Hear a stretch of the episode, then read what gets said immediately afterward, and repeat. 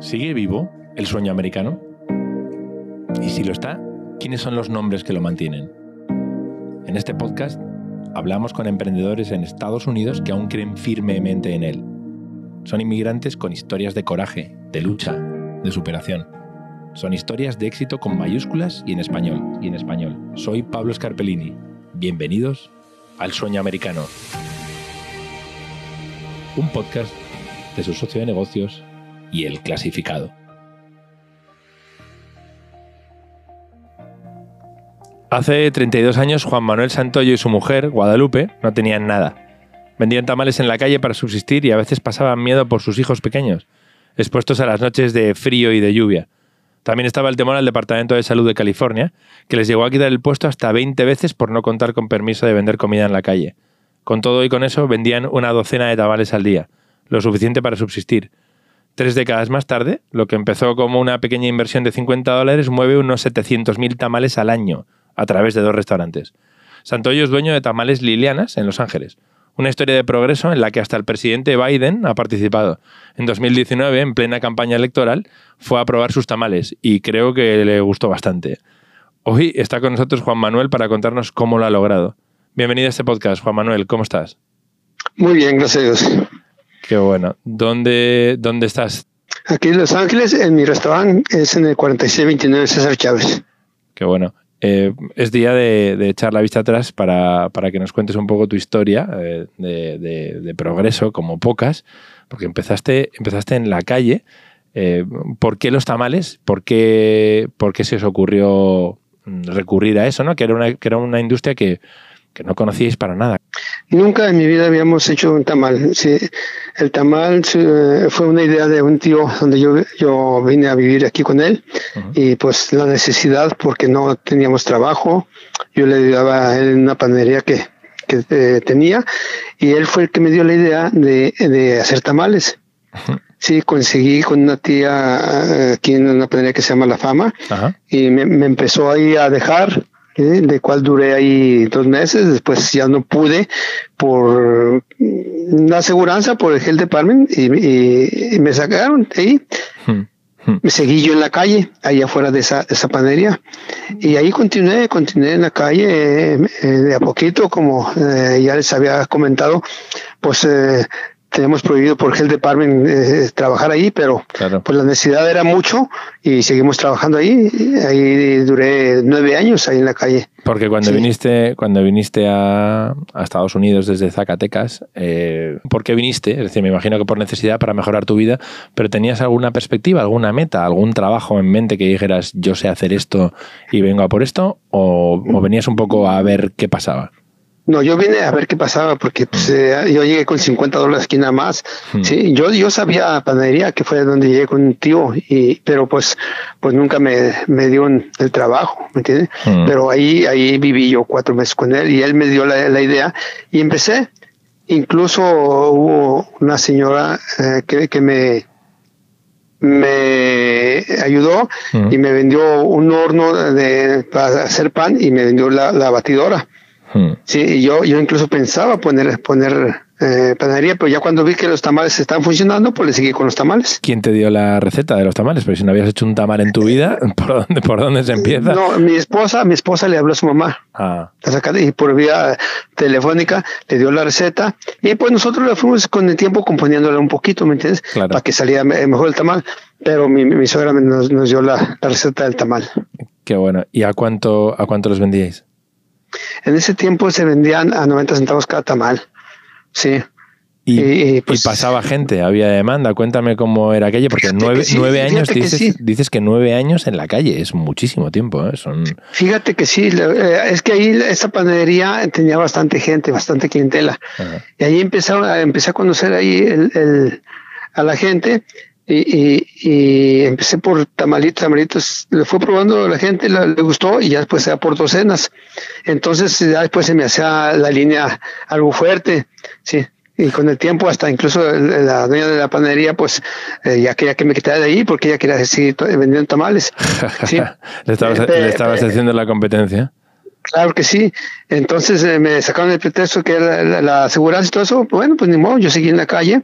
Sí, y en la calle ahí continuó. Pues, como tú dijiste, eran eh, lluvias, eran sol, era todos, sí.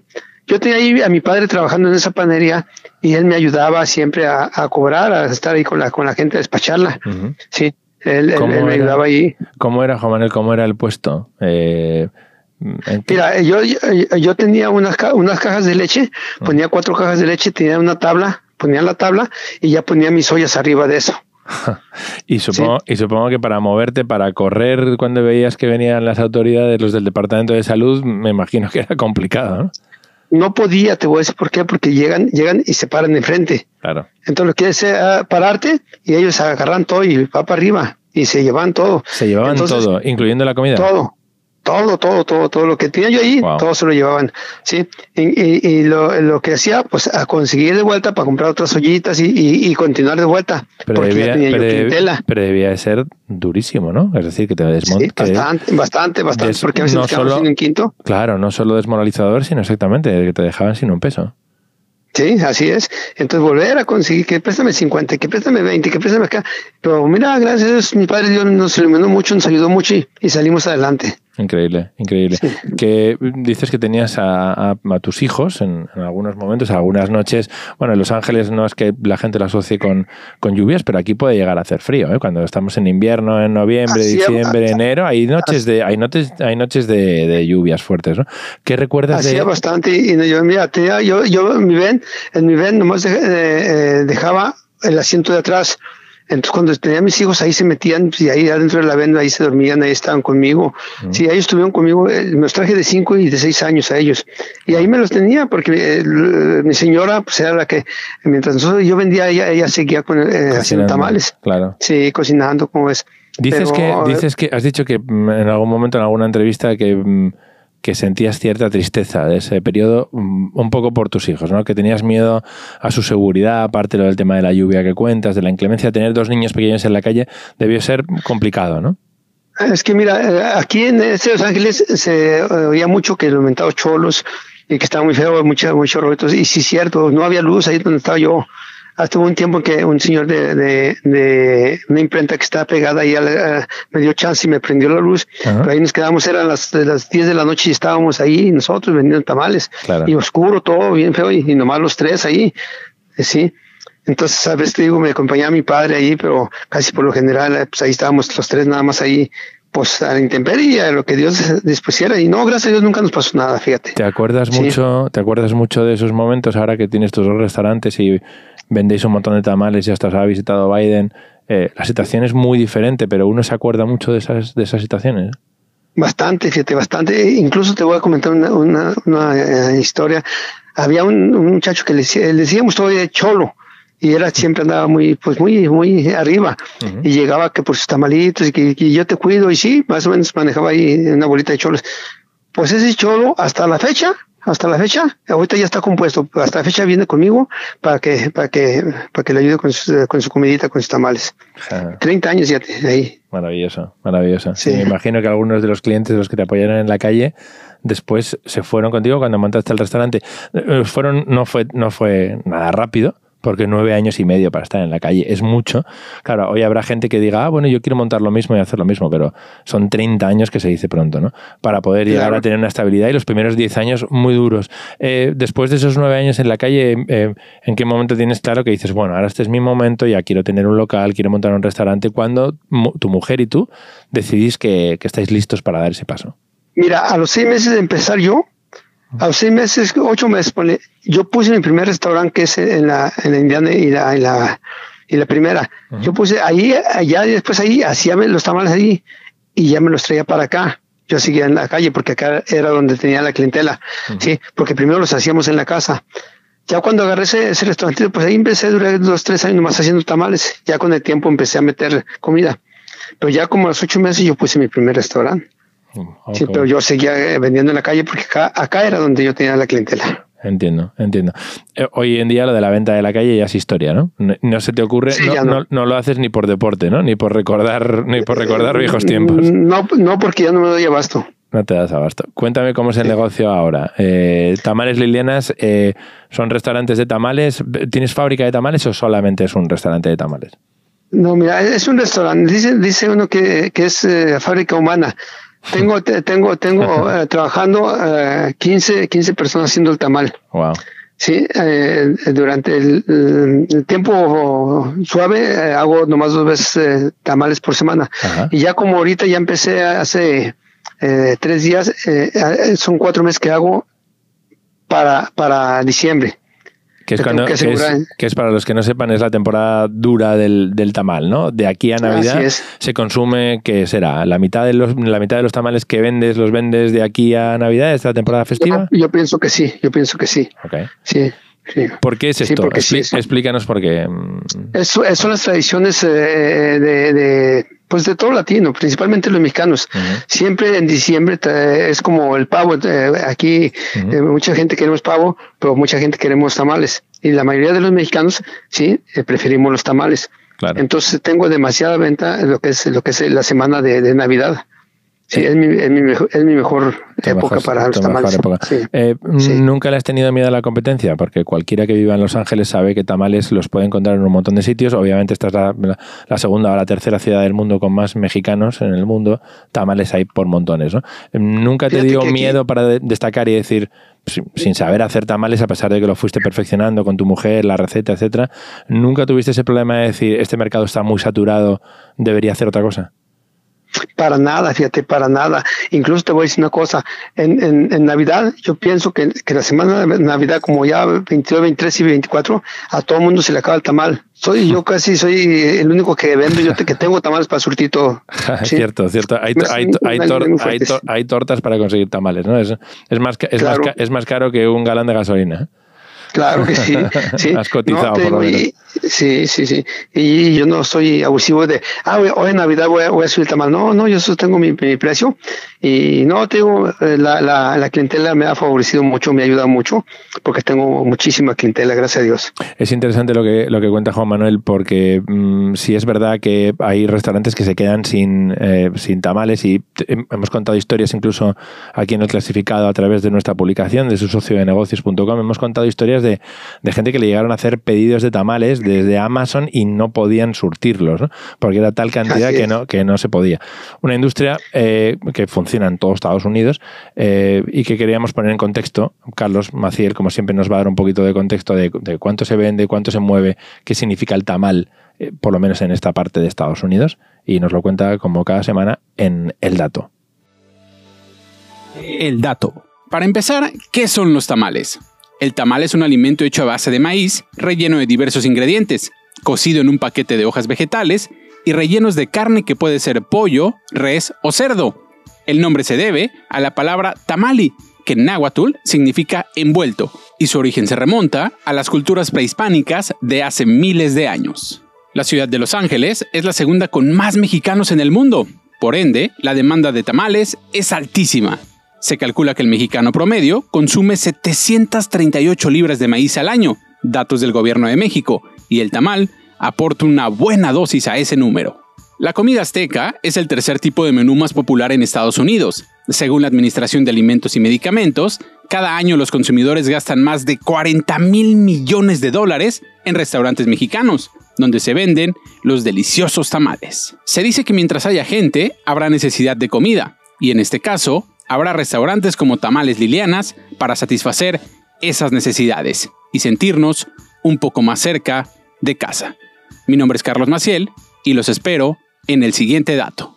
El dato. Lluvia de tamales ¿eh? en todas partes de Estados Unidos, como nos estaba contando Carlos. ¿Por qué crees que los tuyos son especiales o qué es lo que los hace especiales, Juan Manuel? Yo pienso que mucho que tiene que ver en la calidad que nosotros ponemos. Nosotros ponemos de todo, de todo, primera calidad. Sí, carne, queso, todo es primera calidad. Sí, la, higiene sobre todo, sí. en mi restaurante, siempre que yo empecé, desde que empecé el restaurante, tengo la A ¿sí? De salubridad, ya ves que se, eh, se forman por letras en la categoría de restaurante. Y yo siempre he tenido la A. Entonces tiene que ver mucho la higiene y tiene que ver mucho el producto que tú metes. Yo, yo meto, cueste lo que cueste, meto siempre primer calidad. Claro. ¿Y de, qué, son, ¿y de qué son tus tamales? De que los si cuando vamos a visitar tamales lilianas, ¿de qué hay? Tengo de chile colorado con carne de puerco, chile verde con carne de puerco, rajas con queso, ah. pollo con verduras, pollo con chile verde, eh, tenemos de dulce con piña y pasa, dulce con fresa y de lote. Los mexicanos suelen decir, los que viven aquí, que la comida del otro lado de la frontera siempre es mejor. Eh, ¿Tú qué crees? ¿Crees que los tamales de aquí le aguantan la comparación con los del otro lado?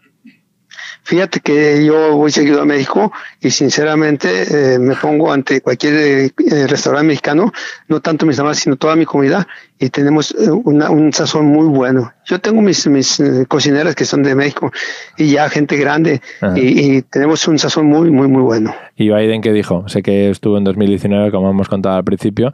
¿cómo, ¿Cómo cayó en tu restaurante para empezar? ¿Por qué, por qué tu restaurante de todos los que hay en Los Ángeles, por qué el tuyo precisamente? Bueno, eh, aquí la, la, la, coordinadora de aquí que trajo la campaña me, había hablado ocho días antes y me dijo, oye, vamos a tener un evento, pero nunca me dijo que era Biden. Entonces, ¿sabes qué? Eh, ¿De cuántas personas? Eh, de 100. Y dice, ¿sabes que Yo no puedo porque yo tengo mi cliente ahí y no la puedo correr. Claro. Así quedó. Dijo, después te avisamos. Y, y ya no nunca me avisaron, sino que ese día a las 10 de la mañana me dijeron, oye, ahí llegamos a la una. ¿Cómo? Pues, y, afortunadamente para ese momento estaba, estaba medio solo el restaurante. Ajá. Y a la una llegó todo, la, todo el séquito. Todo el séquito. Llenísimo, llenísimo el, el, restaurante. ¿Cuándo supiste que era Biden quien venía? ¿Cuándo entró? ¿Cuándo entró? Yo no sí, sí.